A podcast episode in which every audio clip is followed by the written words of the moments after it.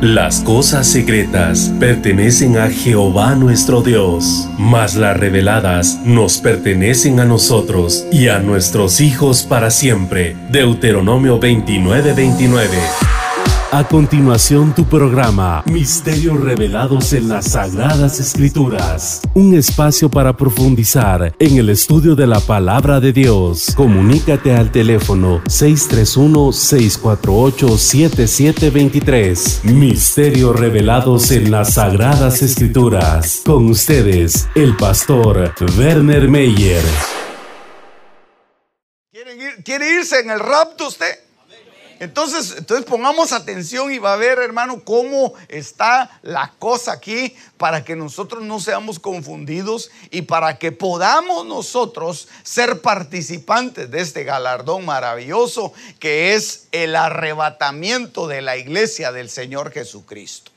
Entonces, mire pues, la palabra que se usa acá es una palabra, yo se la quise poner aquí aunque quizá no es el, centro de, lo que le quiero trasladar, pero es importante que veamos, hermano, eh, para poder entrar en contexto, porque la palabra se levantarán es una palabra que en el griego es una palabra que se dice anistemi, levantarse. Pero esta palabra no solamente quiere decir levantarse, sino que quiere decir e implica algo así como ponerse de pie como ponerse erguido. No habla de arrebatamiento, sino que simplemente habla de un levantarse. Por eso es que dice aquí que los muertos en Cristo se levantarán primero, es decir, que ellos se van a poner en pie, ellos van a acudir a la misma cita que usted y yo vamos a acudir. Vamos a acudir a la misma cita y cuando estemos en esa cita, unos van a ser arrebatados.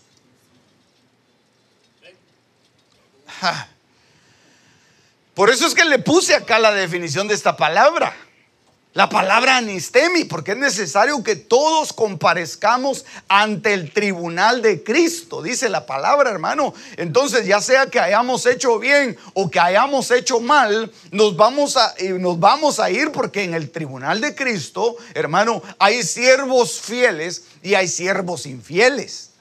Hay siervos útiles y hay siervos inútiles. Y entonces ahí, ahí, ahí nos vamos a presentar todo, todos pero para presentarnos ahí, lo que dice la palabra es que todos nos vamos a levantar, los muertos se van a levantar, se van a poner en pie. Esa es una palabra, es como cuando, cuando llega el Señor a, Jericó y entonces hay un ciego que está sentado a la puerta de Jericó que se llamaba Bartimeo y cuando oye que Jesús va pasando por ahí, lo que hace él, yo no sé si usted se recuerda de esa historia, ¿Qué es lo que hace Bartimeo, hermano? Lo primero que hace, ¿qué es? Sí, se pone a gritar, pero antes de, de ponerse a gritar, se pone de pie, se levanta. Y entonces esa es la palabra que se usa para anistemi, es decir, ponerse erguido. No habla de un arrebatamiento, no habla de un ser trasladado de dimensión, sino simplemente habla de un erguirse, ponerse de pie. Como cuando entra en las cortes, yo he visto, hermano, que entra el juez y todos se ponen de pie. Hay un guardia que dice todos de pie y todos se ponen de pie y entra el, entra el juez y a todos se pueden sentar. Esa es la palabra anistemi. Entonces es necesario, hermano, que todos nosotros nos pongamos de pie comparezcamos delante del tribunal de Cristo. Pero ahí es donde se va a definir si vamos a ser arrebatados o no. Ah, qué cosa más terrible esta, hombre. Porque cuando habla de, la palabra seremos arrebatados, la palabra que usa es arpazo. Y esa sí es una palabra que implica un arrebatamiento. Eso implica quitar algo de un lugar y desaparecerlo, como lo que le pasó a Enoch. que él dice que no caminó con Dios 300 años, me recuerdo yo, ¿no? Amén. Ay, hermano, hoy, hoy se me durmió usted hoy, ¿verdad? Enoch fue el que fue arrebatado, hermano. Elías fue arrebatado también. Ah, vaya, entonces a ellos lo, lo agarraron arpazo. Lo quitaron de ahí.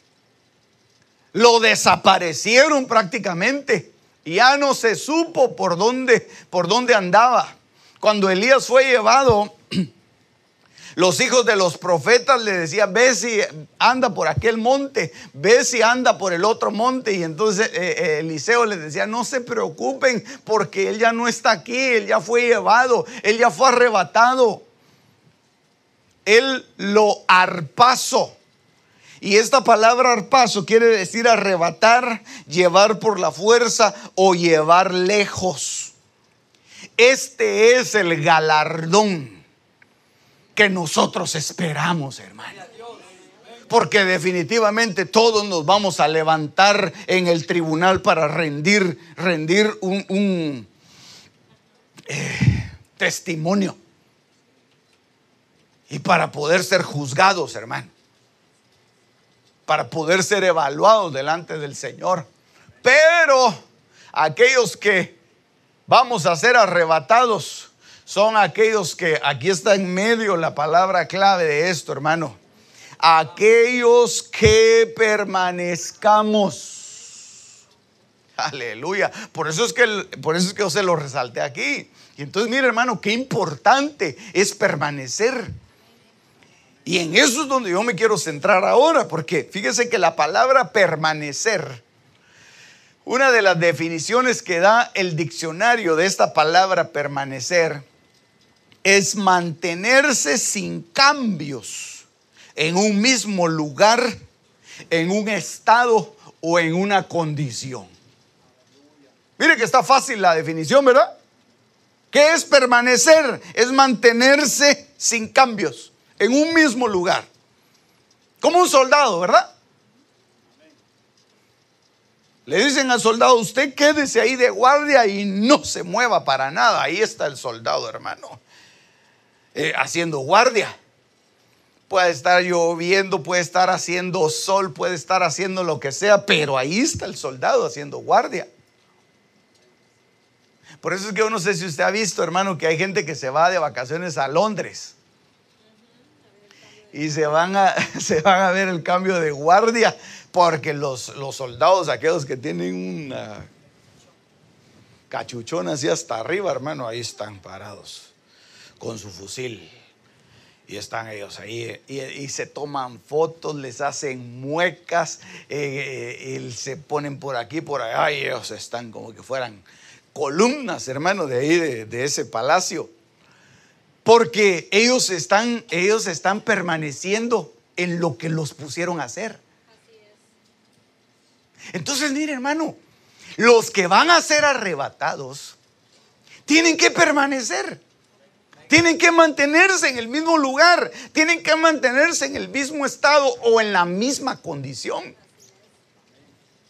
Por eso el Señor cuando, cuando el Señor se fue, le dijo, no se vayan a ir de aquí. No se vayan a ir de aquí hasta que sean investidos de lo alto con poder. No se muevan de este lugar. Y entonces se reunieron ahí, hermano, en el aposento alto, estaban los discípulos, pasaba un día, pasaban dos días, el Señor no les había dicho cuánto tiempo esperaran, lo único que el Señor les había dicho es, permanezcan aquí, no se muevan. Y entonces de repente alguien tenía hambre, decía, bueno, ¿a quién mandamos a comprar las tortillas? Porque porque ya tenemos hambre y nadie quería ir porque no sabían si en ese momento iban a recibir lo que iban a recibir. Y hermano, yo no sé cómo la pasaron ellos esos 50 días ahí.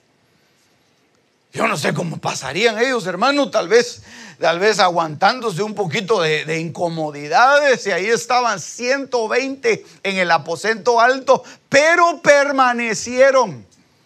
Aleluya, hermano, los que permanecen obtienen el galardón. Por eso el permanecer es importante, no solamente el ser cristiano, hermano. El ser cristiano, usted, mire, usted cuando aceptó a Cristo, o cuando Cristo lo aceptó, ¿verdad? Usted se sacó la lotería, hermano, el premio mayor, usted le pegó al gordo.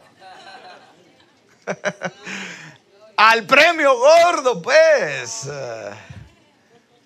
Usted, la hizo, hermano, cuando usted, cuando usted aceptó a Cristo. Pero eso no es todo.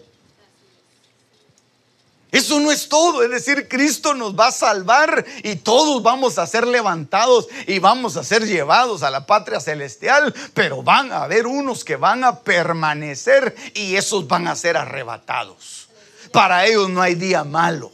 Ellos no van a tener que pasar por los dolores de la tribulación. Ellos no van a tener que pasar los dolores de angustia. Ellos van a ser quitados, van a ser tomados de entre los, de entre los vivos. Va a ser tomada una estirpe de vivientes que van a ser llevados y hermanos van a ser preservados, van a ser guardados.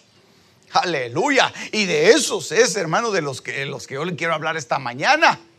De los que permanecen tenemos que aprender a permanecer. mire pues, la otra definición dice estar en un sitio durante cierto tiempo. Esa definición yo la tomé del diccionario. Esa es la palabra permanecer, por si, por si eh, no teníamos muy claro qué era permanecer. Algunos de los sinónimos que se utilizan para esta palabra son mantenerse, continuar, seguir. Como quien dice, ¿verdad? Dele, hermano. No, es que ya quiero tirar la toalla. No, hombre, dele, ya le falta poquito. O cuando uno va subiendo el volcán, yo no sé si usted ha subido algún volcán. Ay, hermano, cuando uno sube el volcán de agua allá en Guatemala, oh Padre Santo. Qué cosa más terrible, no se mira la, la cima del volcán. Y la gente que, conoce, que va con uno, le dice, no se preocupe, acá la vueltecita está, ¿qué vueltecita ni qué nada, hermano? Caminando por horas para arriba.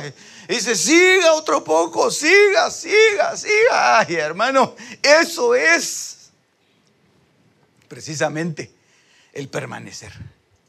Eso es, hermano, el seguir, el persistir, el durar Aleluya. Mire, usted, usted tiene que tener una condición, ¿sabe de qué? De ser durable, hermano.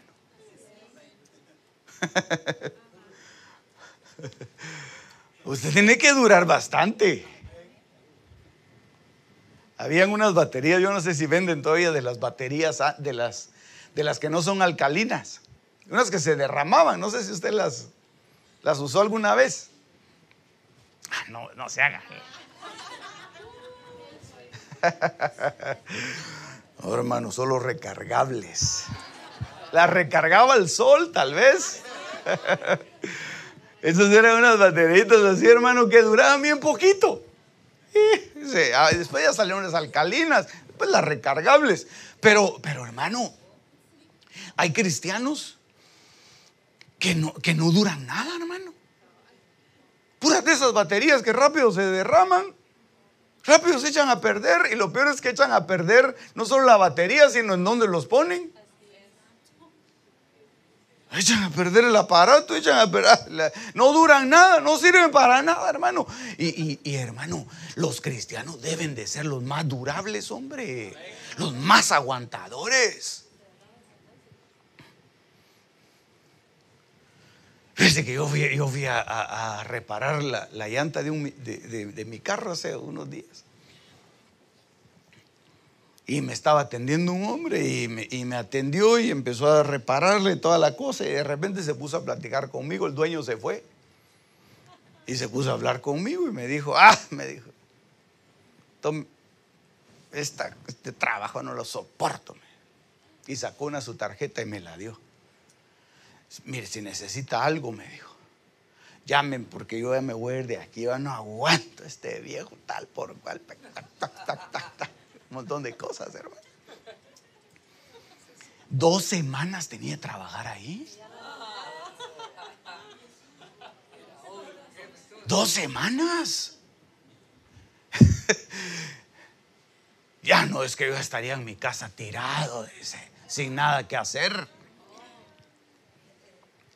Hermano, mire, nosotros como hijos de Dios debemos de ser los más durables, los más trabajadores.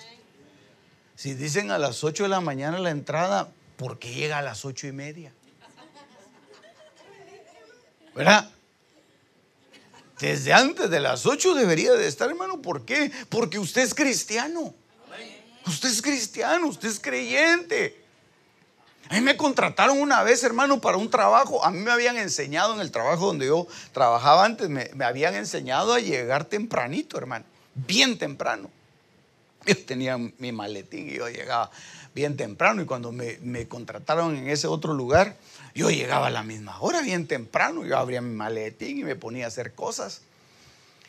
Y se levantaba el jefe porque ahí dormía. Hacía turnos. Y me miraba ahí yo lo miraba todo chelón, hermano. Y se me quedaba viendo y ya estás aquí, me decía. Ah, como que le caía mal que yo estuviera ahí. Yo aquí estoy, le decía yo. Hasta que un día si no se aguantó y me dijo, mira, ¿sabes qué? Me dijo, andate a tu casa, hombre.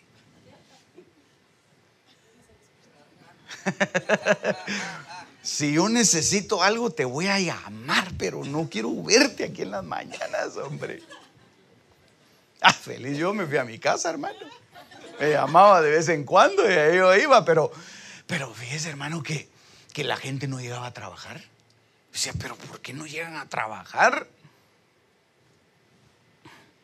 ¿Por qué no se presentan? Mire, pues traslade eso a la iglesia. Ahí ya se puso serio, ¿verdad? Ella se puso seria la cosa, hermano. Porque, el cristiano debería ser, hermano, el más permanente. El más durable. Aquí mire lo que dice los sinónimos de esta palabra permanecer, perpetuarse, resistir, el más resistente. Estar, quedarse, establecerse, habitar o vivir. Aleluya. Entonces, hermano, mire, los que estemos vivos y que hayamos permanecido, ¿cuál es el galardón? Seremos arrebatados. Seremos arrebatados. Aleluya. Primero Tesalonicenses 4:15 dice, por lo cual os decimos esto por la palabra del Señor, que nosotros los que estemos vivos y que permanezcamos hasta la venida del Señor. Solo dos veces en la escritura se utiliza esta palabra permanecer. Es esta palabra, mire a ver si usted la puede pronunciar. Ahí se la puse abajo. Que quiere decir permanezcamos, permanecer. En 1 Tesalonicenses 4:15 y en el verso 17 que ya se lo leí permanecer. Cuando nosotros aprendemos a permanecer, hermano, ya la hicimos, hombre. Ahora, la pregunta sería, ¿permanecer en qué? Pastor, explíqueme, ¿en qué debo permanecer? ¿Será que me debo quedar en mi trabajo? Pastor, ¿en, qué debo permanecer? ¿En dónde me debo quedar? ¿Será que me pongo a vivir aquí o me traslado a vivir a otro lado? ¿De eso me está hablando? ¿De una ubicación? ¿O haciendo qué? ¿Será que debo seguir haciendo lo que estoy haciendo ahorita? ¿O debo cambiar mi profesión? Hermano, ¿será que, ¿será que en la religión donde nací, en esa religión me tengo que quedar? ¿Será que en la iglesia en donde yo nací, en esa iglesia me tengo que quedar? Esa es muchas veces la pregunta. Y entonces la gente que no ha aprendido a permanecer, hermano, se confunde. Porque el Señor, hermano, no anda buscando religiosos. Ni tampoco, hermano, gente, gente de costumbres. Porque si por permanecer en la iglesia, hermano, fuera, fuera el arrebatamiento. Yo digo que las, las sillas, hermano, y los equipos de sonido se irían antes que nosotros, porque están aquí 24 horas. 24 horas están aquí, hermano. Todos los muebles, no se trata de eso. Se trata de, hermano, permanecer en una actitud. Permanecer en una situación a la que Dios te ha mandado que permanezcas y que seas fiel. Mire pues, este verso. Aquí creo que nos va el Señor a, a iluminar un poquito más la palabra. Colosenses 1:22 dice, sin embargo, ahora Él los ha reconciliado en su cuerpo de carne mediante su muerte, a fin de presentaros santos, sin mancha e irreprensibles delante de Él. Si en verdad permanecéis en la fe, bien cimentados y constantes. Oh, entonces hay que permanecer en la fe, pastor. Hay que permanecer bien cimentados, hermano. Hay que permanecer constantes, sin moveros de la esperanza del evangelio que habéis oído entonces, una de las cosas que el Señor quiere que nosotros hagamos, hermano, es que permanezcamos en la fe que nos ha salvado y que nos ha entregado Jesucristo por medio de su muerte, por medio de su sangre, por medio de su resurrección, en la fe del Hijo de Dios. Pero debemos estar bien cimentados, debemos estar bien arraigados. Por eso a mí, hermano, me sorprende muchísimo la actitud de un hombre que solo con ver al profeta dijo, esto es lo que estaba esperando. Eliseo se llamaba. Vio al profeta Elías que venía ahí caminando y dijo, definitivamente Dios me tenía preparado para este momento. Ay, hermano, se enamoró, no se enamoró de Elías, se enamoró del llamamiento que Elías tenía. Y empezó a caminar con, con, con, Elías. A donde Elías iba, hermano, ahí iba Eliseo. A donde Elías caminaba, vuelta quedaba, vuelta quedaba Eliseo. El hermano, sabía en quién había creído. Pero muchas veces muchos cristianos son confundidos, hermano. Viene una nueva oleada de, doctrinas, de, de, movimientos teológicos, de pensamientos filosóficos, muchas veces fábulas, muchas veces un montón de historias, hermano, que se meten dentro de la iglesia y quebrantan la fe de muchos. ¿Por qué? Porque no han sido cimentados. Los confunden. Como aquel hombre que llegó, hermano, yo no sé quién contó esto, pero yo me recuerdo que alguien lo contó, algún predicador lo ha haber contado, pero llegó a su oficina un hombre, un, hermano de la congregación, llegó a hablar con el pastor y le dijo, pastor, le dijo, yo no sé si usted ha visto las últimas noticias. ¿Qué pasó? Le dijo el, el hermano, pensó que había habido algún terremoto, catástrofe, saber qué que encontraron la tumba de Jesús. Y encontraron los restos de Jesús, le, dijeron, le dijo hermano. El pastor lo mandó por un tubo, hermano. Porque entonces, ¿en dónde estaba la fe?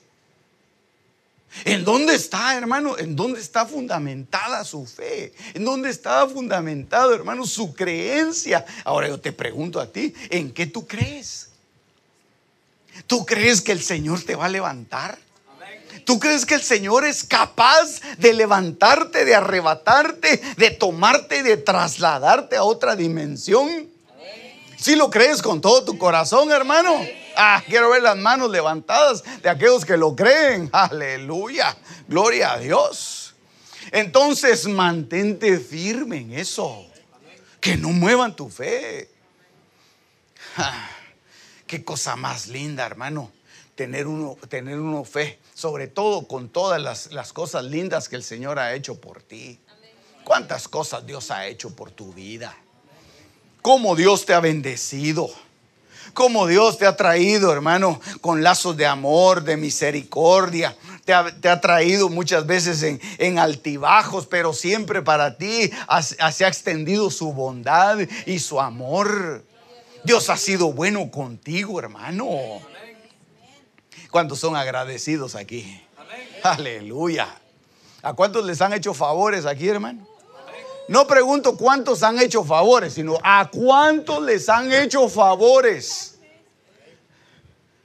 Otro hermano te ha hecho un favor. Y tú estás agradecido con eso. Aleluya. Qué lindo, hermano. Pues así es Dios. Dios te ha hecho tantos favores. Dios te ha hecho tanta misericordia. Dios se ha mostrado contigo de tal manera, hermano, que lo único que nosotros podemos hacer es, cimentarnos y decir, Señor, de aquí no me muevo. Aquí nadie, nadie me va a mover. Aleluya. Yo le voy a leer otro verso. Mire pues, ¿en qué cosa debemos nosotros estar permanentes? Permanecer. Gálatas capítulo 5, verso número 1. Y ahí tú te vas a ir calificando, ¿verdad? Si, permaneces en eso, permaneces en la fe, gloria a Dios, ya tienes un puntaje. Ahora viene, viene otro. Dice Gálatas 5.1, para libertad fue que Cristo nos hizo libres. Por tanto, permaneced firmes y no os sometáis otra vez al yugo de esclavitud. Es decir, hermano, que nosotros éramos esclavos. Nosotros, hermano, estábamos amarrados en nuestra esclavitud. Yo no sé qué ataduras tenías tú en tu vida. Yo sí sé cuáles son las ataduras que, que me tenían aprisionado. Pero solo tú sabes cuáles son las ataduras, ya sea tuyas o de tu familia. Porque hay familias que han sido atadas, hermano.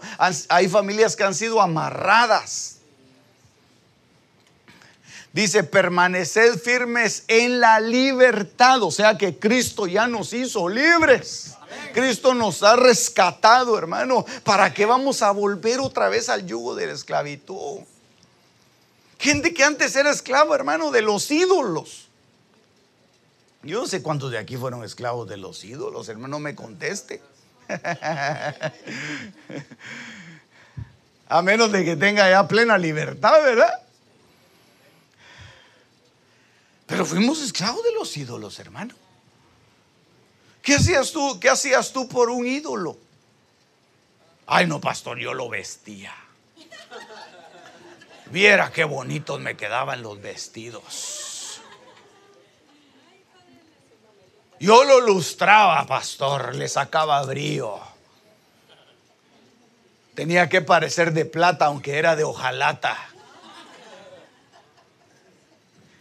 Yo lo cargaba todos los años, pastor. Yo me iba de rodillas. Yo no sé si usted ha visto, hermano. Y, y no me estoy burlando porque ahorita vengo con usted. No sé si usted ha visto, hermano, romerías de, rodillas. Ahora dice que acaban de inaugurar unas gradas. No sé si usted las vio el reportaje. Unas gradas donde dice que Jesús subió al pretorio donde lo iban a, donde lo iban a enjuiciar. Pilatos creo que fue. Y entonces las inauguraron y la gente, hermano, de rodillas sube.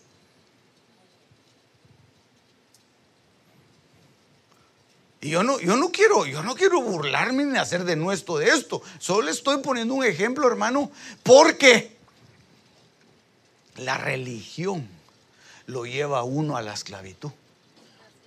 Llámese como se llame. Y muchas veces la misma religión, hermano.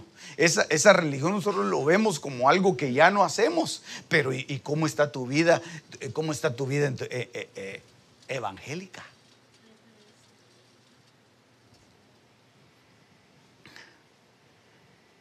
¿Será que otra vez nos estamos poniendo el yugo de esclavitud? El yugo de la idolatría el yugo, hermano, de llevar cargados ídolos. Hermano, si nosotros somos libres, si nosotros realmente somos libres, hermano, tenemos que renunciar a toda esclavitud. No podemos volver a los ídolos. No podemos idolatrar, hermano, a un grupo musical. No podemos idolatrar a un predicador. Es que le estoy hablando ahora, hermano, de la cultura evangélica, porque hacia ahí vamos. Hacia ahí va la gente, hermano, eh, en donde el que, el que más atrae a las multitudes, ahí están todos, hermano, detrás de eso. ¿Por qué? Porque en su corazón todavía sienten una atracción hacia los ídolos, hacia la idolatría. Y eso los va a llevar a la esclavitud. Por eso qué cosa más tremenda, hermano. Dios levantaba dentro del pueblo de Israel, Dios levantaba libertadores porque el pueblo se iba a los ídolos. Y entonces el Señor enviaba a los enemigos para que los sojuzgaran. Y cuando estaban sojuzgados, cuando estaban en angustia, clamaban al Señor. El Señor levantaba al libertador y todos felices votaban los ídolos. Pero nomás se iba el libertador, volvían otra vez, hermano, a levantar un ídolo. ¿Es que acaso esa es la naturaleza humana, hermano? De estar construyendo ídolos. ¿No será que tú entre tus cositas por ahí no tendrás algún ídolo así pequeñito, hermano? ¿Será que un, ídolo, ¿sabe cómo se llamaban esos ídolos que eran, eran personales? Los terafines. Y entonces esos, esos ídolos posiblemente los tenemos, hermano, en, lo interno de nuestra vida, de nuestro corazón, ahí entre una bolsita, hermano, en el escondidito, ahí está nuestro ídolo.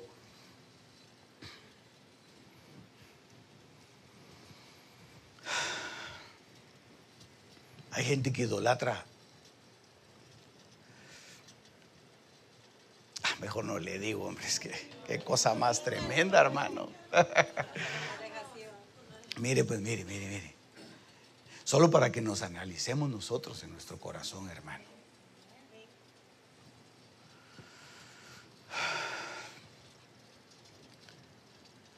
¿Cuántos tienen Facebook aquí? Pocos.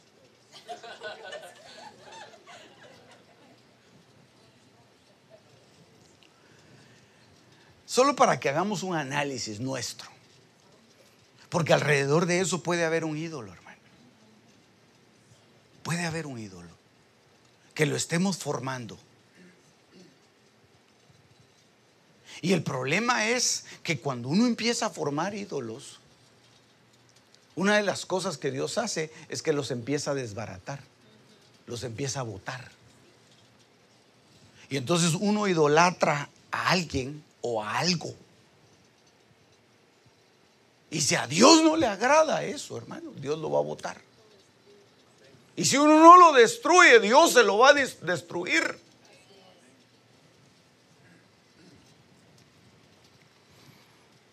Yo leí la historia de una mujer que, que idolatraba su cuerpo. Mire de dónde puede uno formar ídolos. Y se, y se mandaba hacer, hermano, eh, cirugías y se hacía, eh, se quitaba y se ponían, hermano. Hasta que un día se fue a meter con un cirujano, hermano. Que es saber si era cirujano o, o saber qué, hermano. Carnicero. Le inyectó no sé qué cosas y casi la lleva a la muerte le, tuvieron que quitar sus extremidades y quedó completamente deforme. porque idolatraba su cuerpo.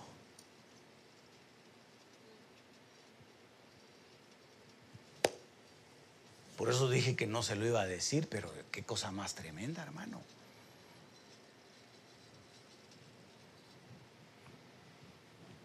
Entre al, Facebook de alguien y lo primero que aparece puede ser que sea el ídolo.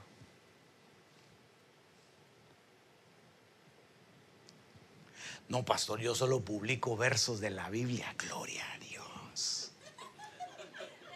No, hermano, publique fotografías, lo que usted quiera hacerlo, hermano, puede hacerlo, pero lo que yo le estoy diciendo es que no nos volvamos otra vez al yugo de la esclavitud. No volvamos otra vez a eso. No volvamos otra vez a ser esclavos. Ya el Señor nos hizo libre. Permanezcamos en esa libertad. Seamos libres, hermano, y, podemos nosotros actuar de una manera en la que no nos vamos a condenar en lo que hacemos. Yo pongo una fotografía de mi, de mi abuelito y, y la puedo quitar y la puedo poner, no me va a afectar. Pero si en mi corazón, hermano, yo estoy idolatrando a esa persona, el Señor se va a encargar de romper con ese ídolo permanece en la libertad y no te sometas otra vez al yugo de la esclavitud. Permanece, permanece, permanece. El galardón va a ser grande. El galardón es el arrebatamiento. El Señor te va a arrebatar, el Señor te va a llevar, el Señor te va a transformar. Pero por favor, hermano, en el nombre de Jesús, rompamos todos esos ídolos y toda esa esclavitud. Amén. Juan 8:31 dice, entonces Jesús decía a los judíos que habían creído en él, si vosotros permanecéis en qué? En mi palabra. Aquí hay otra cosa por la que debemos permanecer, hermano. Permanecer en la palabra. ¿Qué es permanecer en la palabra? Es escucharla, es leerla, es practicarla, es estudiarla, es repetirla es mencionarla cada cosa. Ah, este hermano solo la Biblia tiene en, la boca. Sí, porque él está tratando de permanecer en la palabra. Y esa es la cosa linda, hermano, que se les puede trasladar a los hijos, la palabra de Dios. Hijo dice la palabra tal y tal cosa. Sí, papá, pero fíjate que esto, sí, pero la Biblia dice. Si tú lees la Biblia, si tú estudias la palabra, siempre vas a tener una palabra de bendición. Siempre vas a, siempre vas a saber cómo, cómo orar, cómo pedir, cómo hablar. Permanecer en la palabra.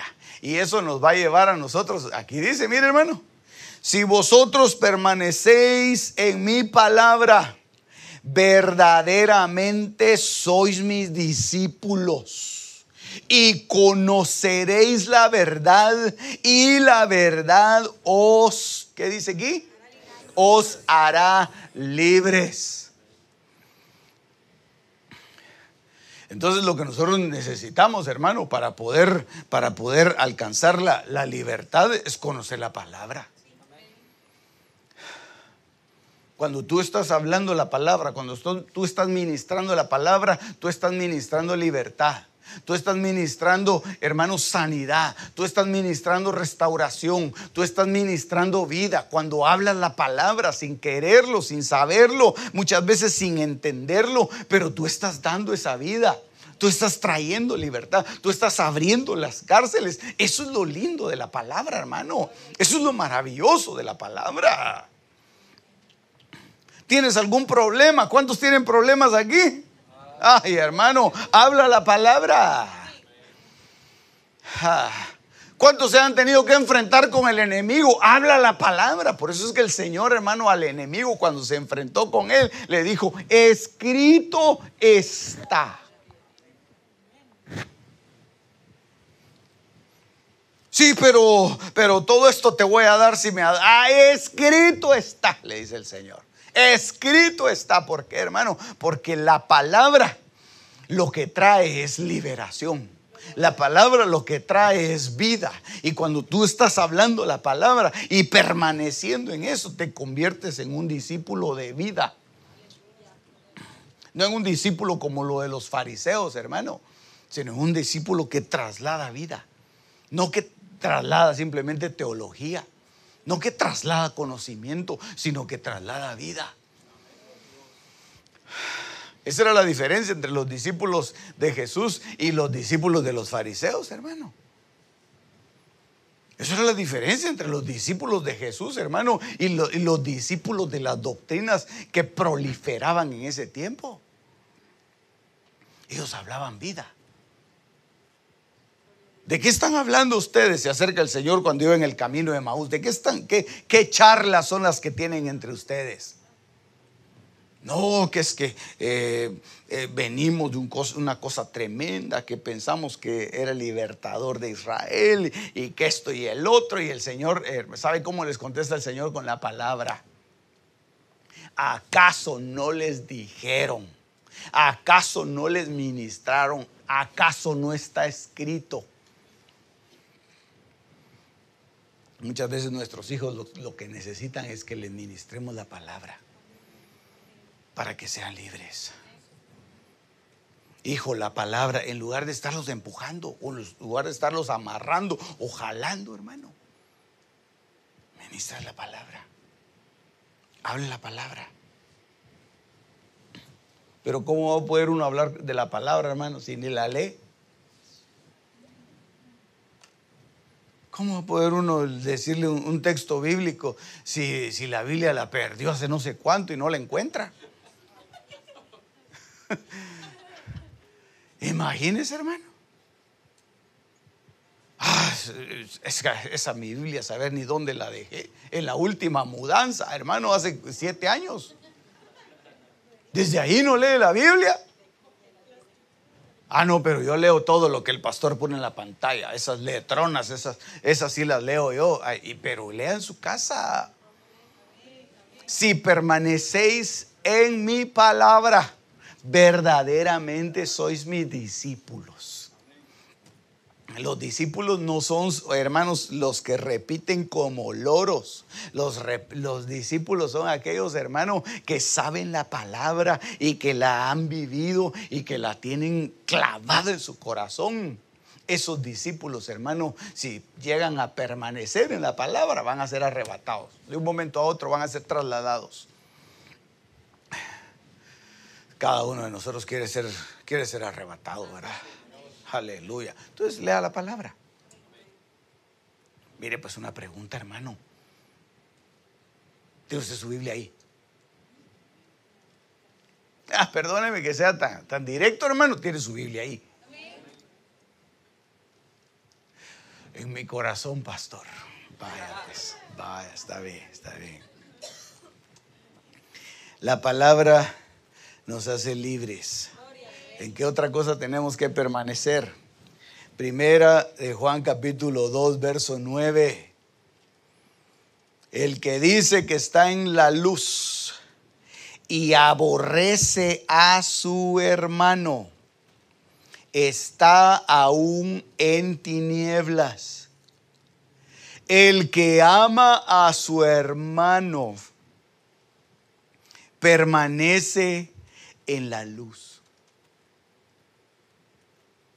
y no hay causa de tropiezo en él. Aleluya. Entonces aquí se pone la cosa un poquito más complicada, hermano. Porque debemos permanecer en la luz. ¿Y cómo hacemos para permanecer en la luz?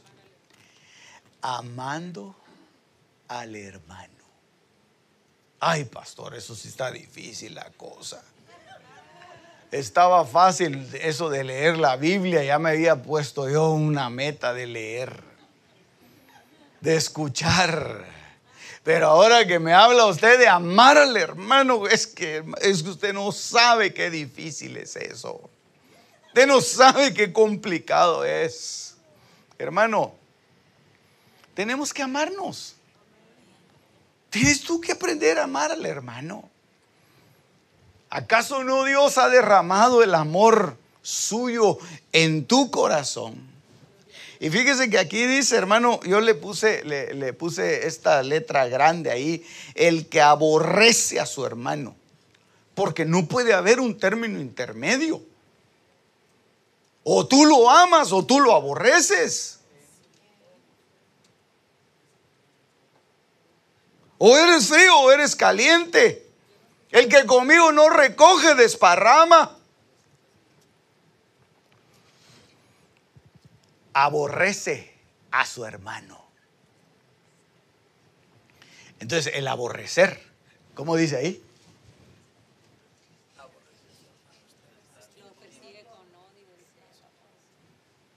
Es la palabra miseo, ¿verdad? Que dice perseguir con odio detestar o aborrecer. Entonces, puede ser que a tu hermano lo estés persiguiendo.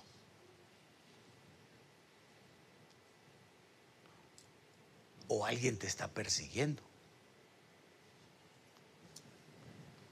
Y al final de cuentas, hermano, ese es aborrecer.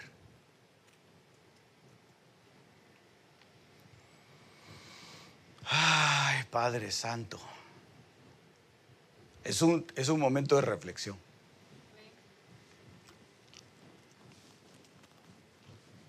Detestas a alguien.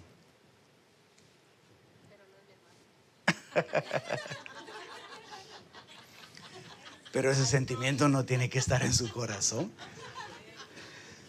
Ese sentimiento no puede estar ahí. Tiene que sacarlo hermano, mire, hermano, nosotros dice que Dios nos ha dado amor. Y entonces cuando nosotros entramos en esta palabra, miseo, perseguir con odio, detestar. No podemos llegar a ese punto, hermano, de, detestar a alguien. Ves a alguien, oh, oh, Padre Santo, ¿qué está pasando en mi corazón? Ah, hay algo ahí hay algo ahí que te está evitando entrar en la luz. Estás en tinieblas. No permaneces en la luz. Por eso sí van a ser levantados todos. Pero aquel que no permaneció en la luz no va a ser arrebatado. No va a haber un arrebatamiento. qué terrible eso, hermano. Qué terrible. Yo creo que esto debería de hacernos reflexionar a nosotros, hermano. Posiblemente nosotros no estamos, eh, eh, ahora que estamos hablando de las redes sociales, ¿verdad? No simplemente seguimos a alguien, porque ahora hay una opción de seguir, ¿verdad? Follow. Sino que tal vez nosotros le estamos dando una persecución. No simple siguiéndolo, sino persiguiéndolo. Para ver qué hace. Y para destruirles lo, que él está haciendo. Hermano, hay gente que, que lo persigue a uno, hermano, para ver qué es lo que está haciendo y para oponerse. Ese es problema de ellos, pero si nosotros lo estamos haciendo, no estamos en la luz. No estamos en la luz, hermano. Yo creo que es un tiempo para que nosotros volvamos a la luz. Y rompamos, hermano, todo eso que está ahí en, el corazón. Tú permanece, dice aquí 2 Timoteo 3:14. Tú permanece en lo que has aprendido y que desde niño las sagradas letras sabes las que pueden adiestrarte para la salud por la fe en Cristo Jesús. Es una versión muy especial, la versión Huneman. Pero, ¿qué es permanecer entonces? Permanece en lo que te han enseñado. Permanece en lo que has aprendido.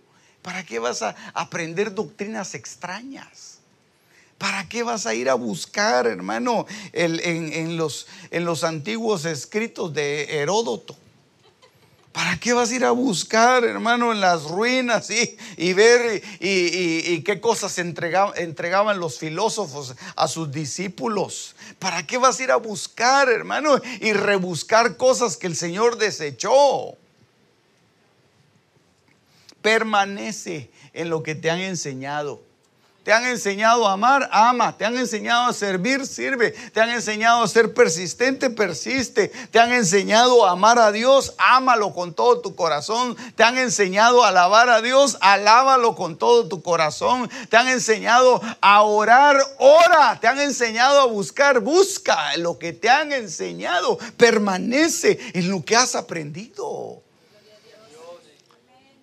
Hermano, tantos hombres que vinieron antes que nosotros, hermano, y nos enseñaron tantas cosas.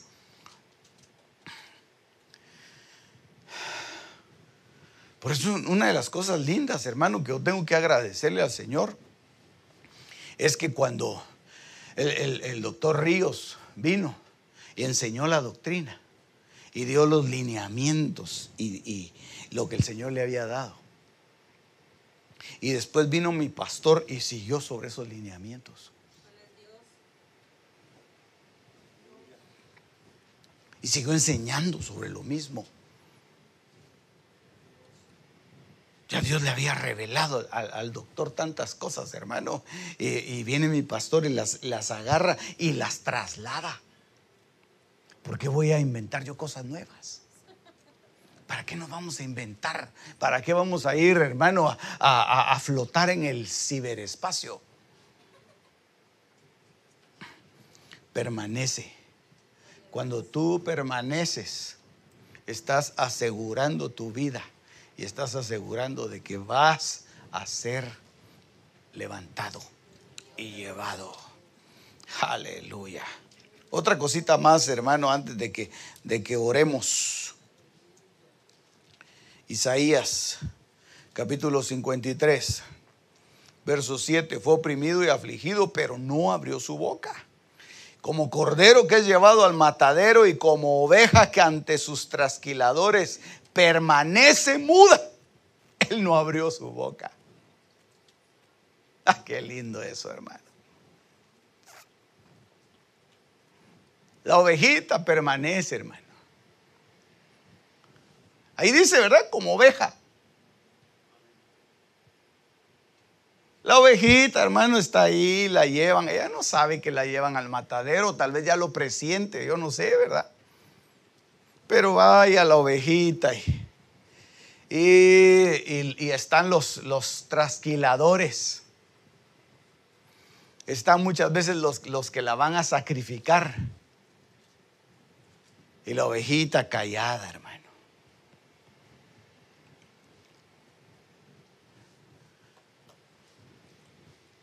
Como una vez puso un ejemplo mi pastor y dice, la ovejita se calla, pero el que pega de gritos es el cerdo, dice. Ya todos saben cuándo van a haber chicharrones en la cuadra por los gritos que pega el tremendo cerdo. una gritadera que... Ah, la ovejita no, la ovejita va y muda permanece. Porque hay un tiempo para, hay un tiempo, hermano, para, para hablar y un tiempo para callarse, hombre.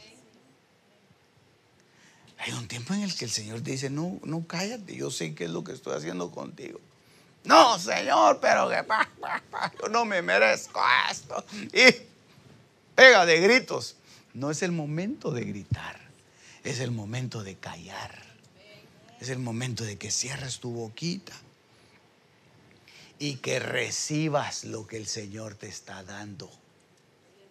Aleluya.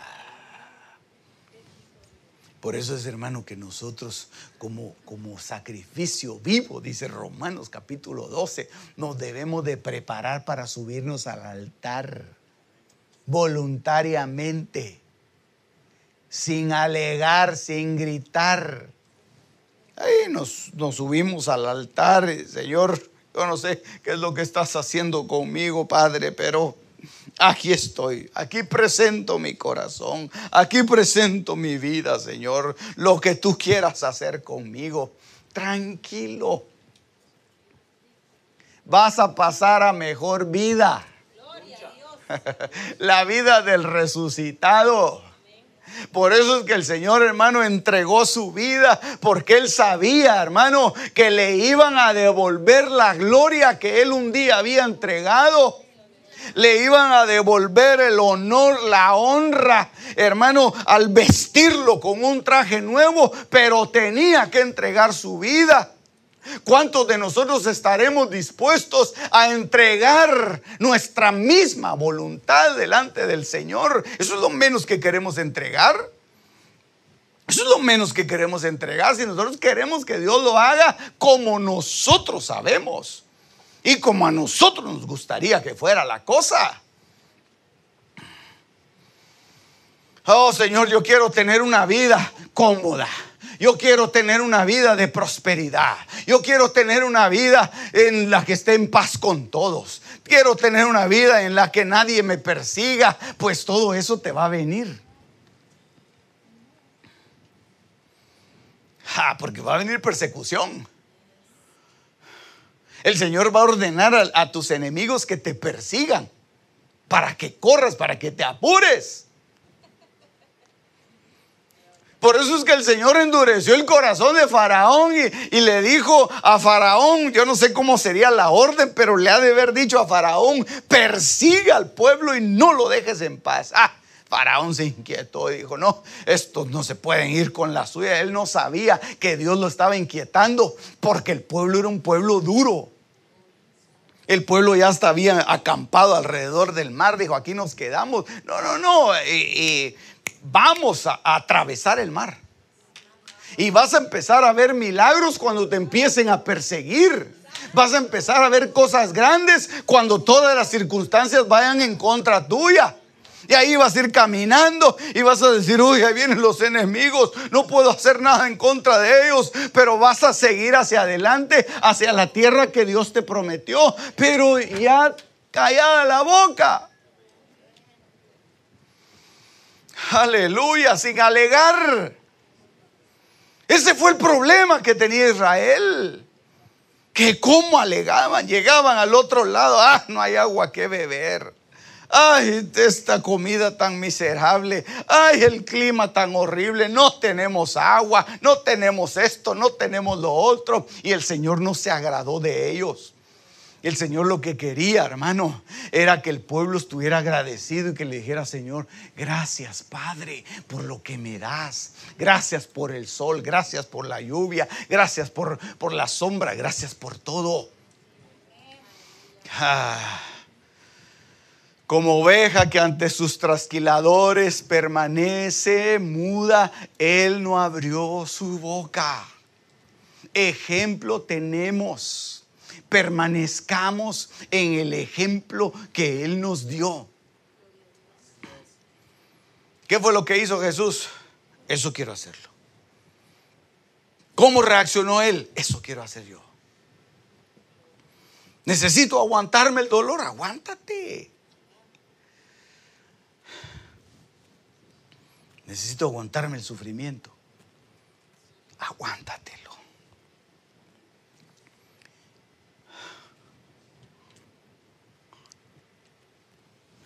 Vamos a orar. Juan capítulo 6, verso 54, mientras mis hermanos me ayudan para ministrar la cena y, y que puedan empezar a repartir los elementos mientras yo leo este verso, Juan capítulo 6, verso 54 dice, el que come mi carne y bebe mi sangre, tiene vida eterna. Y yo lo resucitaré en el día final. Porque mi carne es verdadera comida y mi sangre es verdadera bebida. El que come mi carne y bebe mi sangre, mire cómo dice aquí hermano, permanece en mí. Por eso es que nosotros debemos de permanecer en Él. Permanece en mí y yo en Él. ¿Por qué? Porque el ADN de Cristo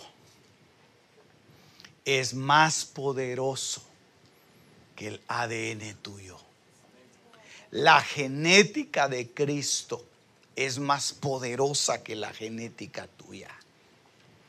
Lo que el Señor está depositando en tu vida, hermano, es el poder para permanecer por eso es que nosotros cuando comemos de la cena, hermano, comemos del pan, bebemos del vino, lo que estamos haciendo es que le estamos diciendo, Señor, dame ese poder para permanecer. Porque por mí mismo es muy difícil. ¿Cómo no va a ser difícil, hermano, aguantarse el dolor, el sufrimiento? ¿Cómo, cómo va a ser, eh, no va a ser difícil, hermano, el permanecer uno sin, sin hablar, permanecer mudo mientras lo están insultando? Es difícil. Pero si tú tienes a Cristo, el pan que te ayuda a permanecer. Eso te va a servir para que tú puedas pasar por ese, ese, ese tramo de tu vida. Así que hoy, hoy es un día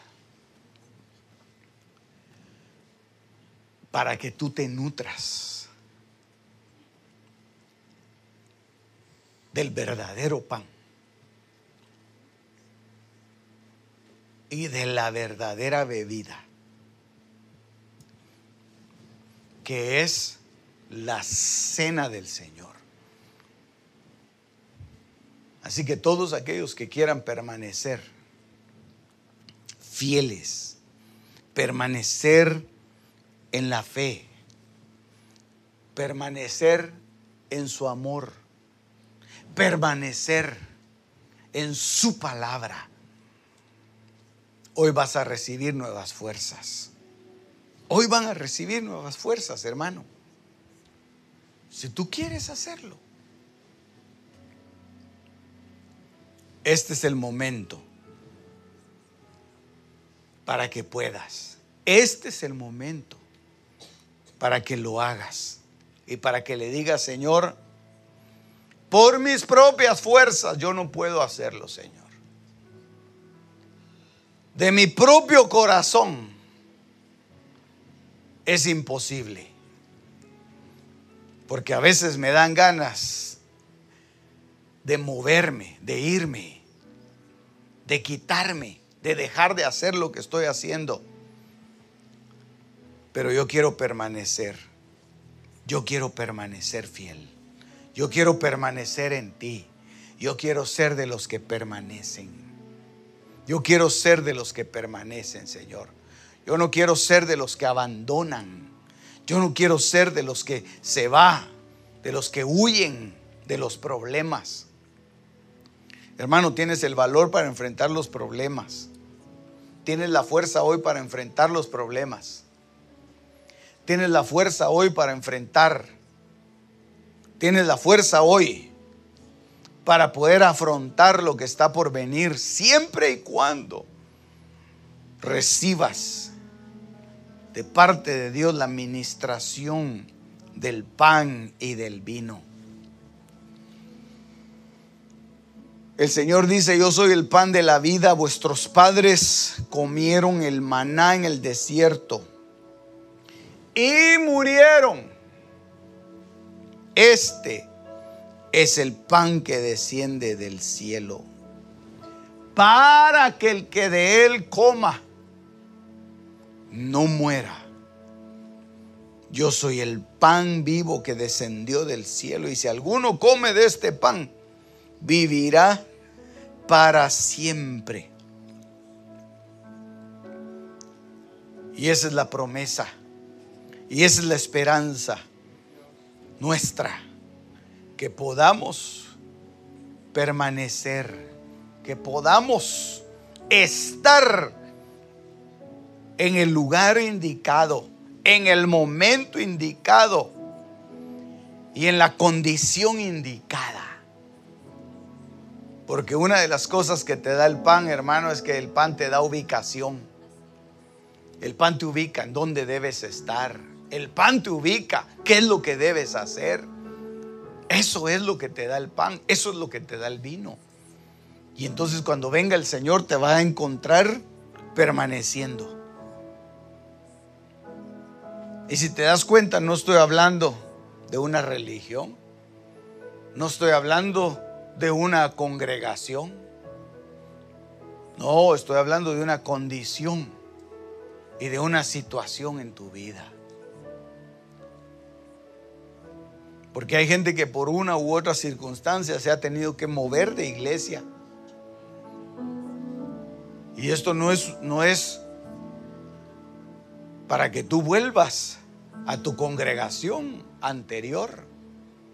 No, sino que es para que tú tengas una condición en tu corazón de esperar donde Él te dijo que esperaras. Espérate, espérate, espérate. Permanece, permanece. Padre, gracias por el pan, Señor. Gracias, Padre. Hoy, Señor, lo, lo comemos sabiendo, Señor, que este pan es poderoso, Señor, en sustancia, en consistencia, en esencia, Señor, porque es la genética tuya, Señor. Y trae poder para resistir, poder para aguantarse, poder para ser persistente poder para ser perseverante. Y hoy lo comemos, Señor, pidiéndote, Señor, que nos ayudes en el nombre de Jesús. Comamos el pan, hermano.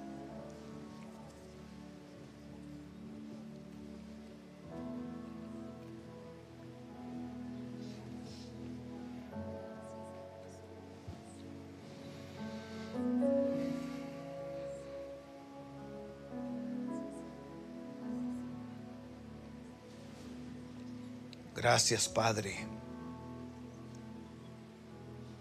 Gracias, Señor, en el nombre de Jesús.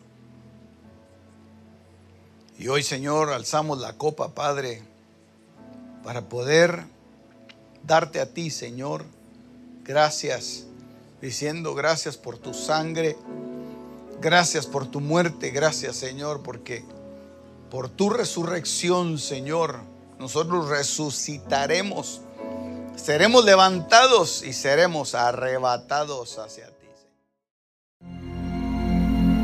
Las cosas secretas pertenecen a Jehová nuestro Dios, mas las reveladas nos pertenecen a nosotros y a nuestros hijos para siempre. Deuteronomio 29:29. Este fue tu programa Misterios Revelados en las Sagradas Escrituras. Te esperamos en el próximo de la serie con el pastor Werner Meyer. Comunícate al teléfono 631-648-7723.